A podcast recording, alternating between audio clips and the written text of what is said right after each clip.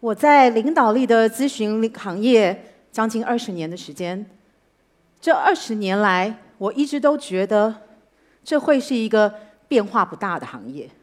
为什么呢？因为我觉得知识这种东西，顾问的经验其实是很难被取代的。所以我觉得，嗯，日子应该挺好过的啊，可以不要那么多变。但是我发现，随着 AI 的技术，随着这个社交的 APP，随着所有运算技术、VR 的技术，包括随着数字原住民他们学习习惯的改变，我发现我所处的企业正受到严重的冲击。因为所有的知识点、所有重复性可以讲授的东西，说真的，是可以被人工智慧及机器人所取代的。我是七零后。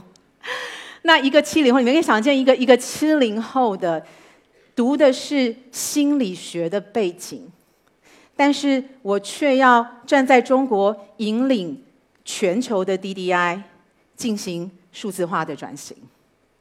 这个过程当中，我觉得艰难的其实不是找到方向，也不是定战略，也不是我不知道怎么样应用科技。其实那个要学真的挺快的。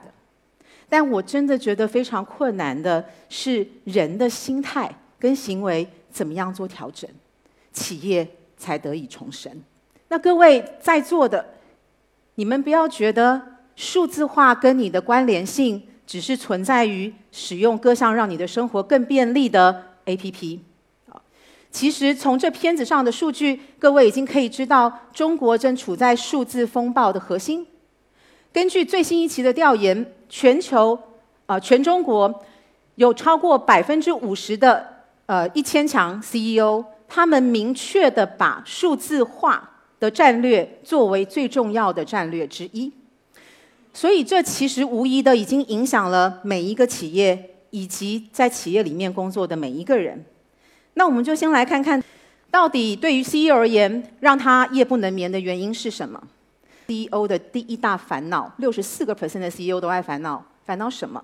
新时代能够带领我的企业迈向下一页的领导者在哪里？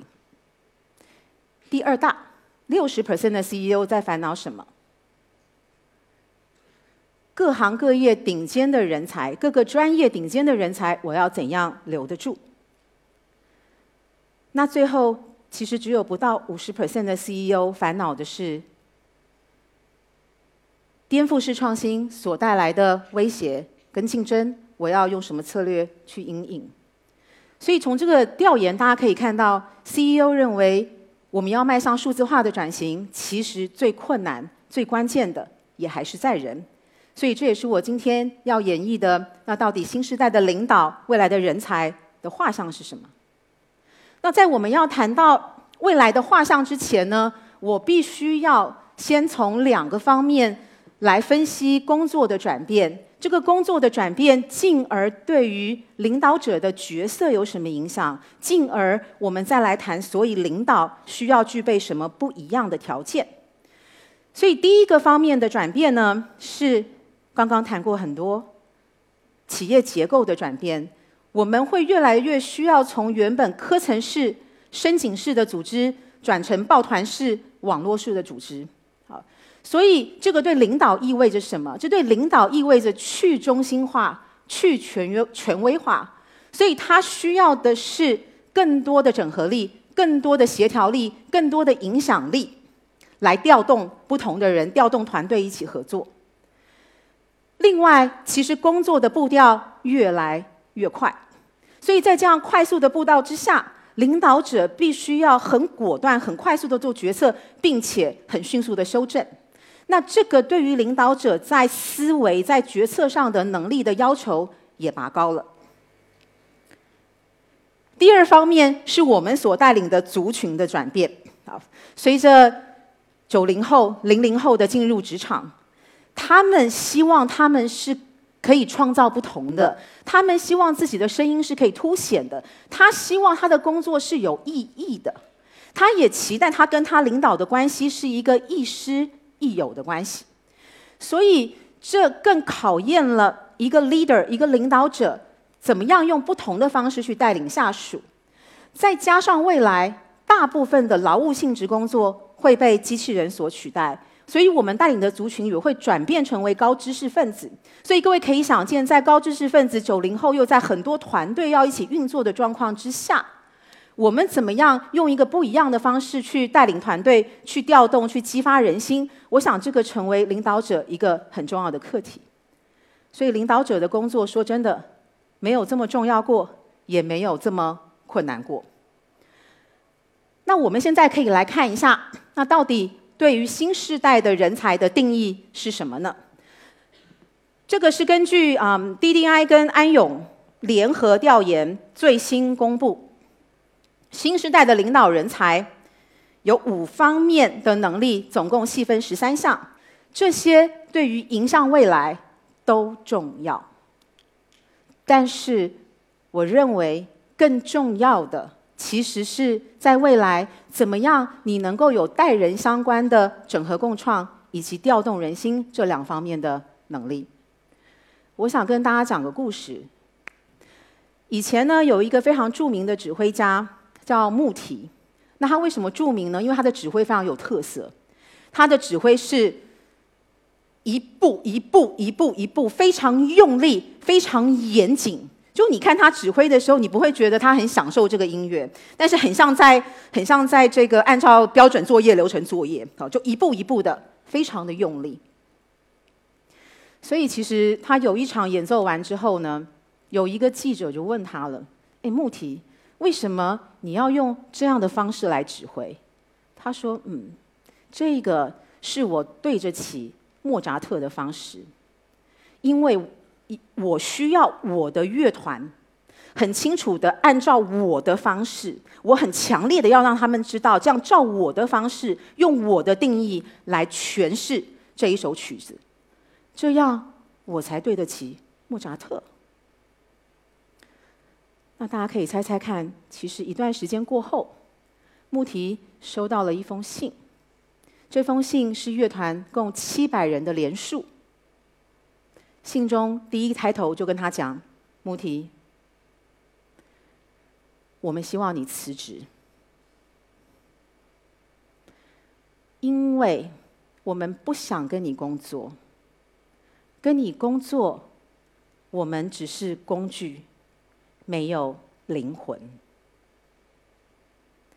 让我们来反观另外一位其实非常优雅也非常著名的指挥家，叫 Carlos Kleiber，他被誉为卡拉扬的第一接班人。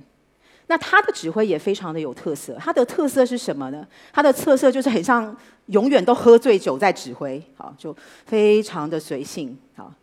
然后呢，他的情绪表情总是随着音乐的情绪就高低起伏，有时候甚或他就。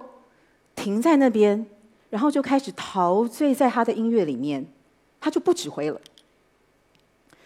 这一种指挥方式，其实给予他的乐团非常大的发挥空间。每一个团队成员需要打开耳朵，彼此聆听，彼此有很好的伙伴跟合作关系，互相补位，才能最后共创出非常优美的乐章。那大家可以想想看，在我们互联网分工细化的时代，一个领导是不是就很像一个指挥家一样？你必须要让不同专业的人才能够充分释放他的潜力，但是你又要能够整合这些专业的人才，让他们能够共创出团队最大的绩效。这就是所谓。整合共创、调动人心的能力，而我认为这样的能力，其实是在未来区分输赢最关键的软实力。那我们接下来要回答的问题就是，嗯，很多在座很多的各位一定会会会在想，哎，那刚刚讲的都是领导者需要的能力，那可是我不是领导者，我需要吗？所以各位。这边我想要送给各位一句话：你可以去看看刚刚这些能力，你自我的学习也也好，你跟人的协作，你的整合力，这些其实都不是身为领导者才需要的。尤其当未来的团组工作越来越多的时候，任何人都有可能担任领导者。那所以，我刚刚讲的这些能力，其实人人都需要。所以，未来是一个人人都需要领导力的时代。那到底有多少人具备这样的领导力呢？答案是少。根据我们最新一期全球领导力展望调研发布的结果，中国跟全球都一样的，只有百分之二十不到的现任领导者认为他在未来所需要的这些能力上他是胜任的。另外，也有一个数据是我们投注了大量的时间跟金钱来发展企业内的领导者，但是。他们的能力素质的增长，每年以不到五个 percent 的速度在增长，所以发展人很慢。于是乎，我们要怎么去解决这一个少又慢的困境？我们需要全面的释放每一个人的潜能。那这时候你心里会想说：“嗯，释放潜能这个道理跟于文化有什么关系？”那这边我又想跟大家讲一个故事了。我印象很深刻，我之前参加一个企业的年会，啊，好，那大家就闹哄哄的。但是当那个主持人一宣布年会即将开始，哇，全部人立马肃然，啪，没有声音。然后你就看总裁就也是刚刚一样，一束灯光，然后总裁就走进来了。这时候又是整齐划一，立马全部的人起立鼓掌，并且口中高喊：“我爱叉叉公司。”我爱叉叉总裁，哇！我那时候心里觉得说，我也好想尝一尝这一种爽的滋味。这在他应该真的很爽。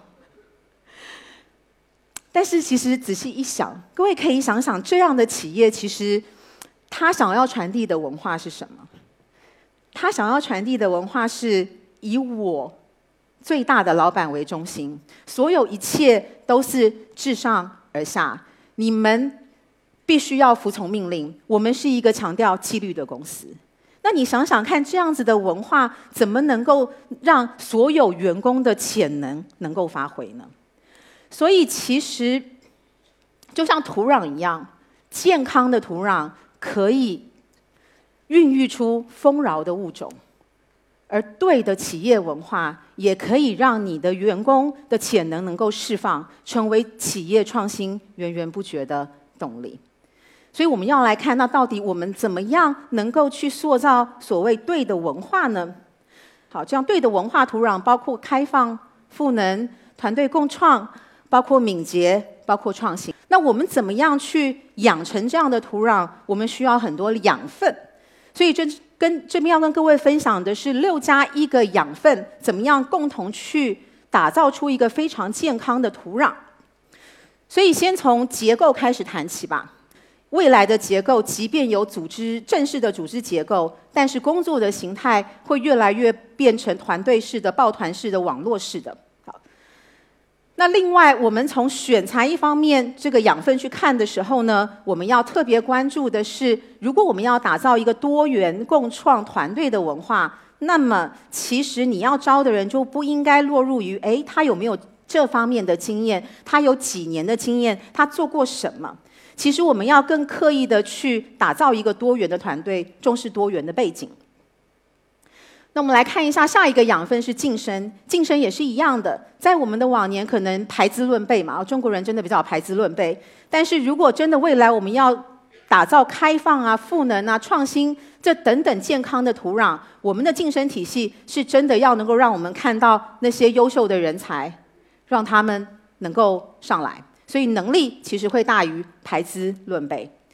那接下去我们看看发展这一个养分啊那发展呢？尤其在近年啊，随着科技的发达啊，当然大家都在倡导用不同的方式去学习，个性化的学习，线上线下的结合，这个都对。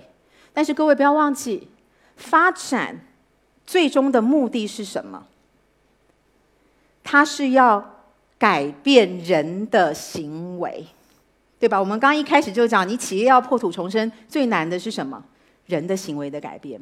所以，发展最终的使命永远不会变的，其实是改变人的行为。所以，即便我们可以用非常多不一样的方式，线上线下的科技去发展人，但是我们在设计整个体验、整个路径的时候，以终为始，以行为改变为目的，这个是不能忘记的。最后。也是最重要的，我把最重要的留在最后讲，是我我认为绩效跟奖励这两个养分，是打造文化最最最重要的两个养分。好，先。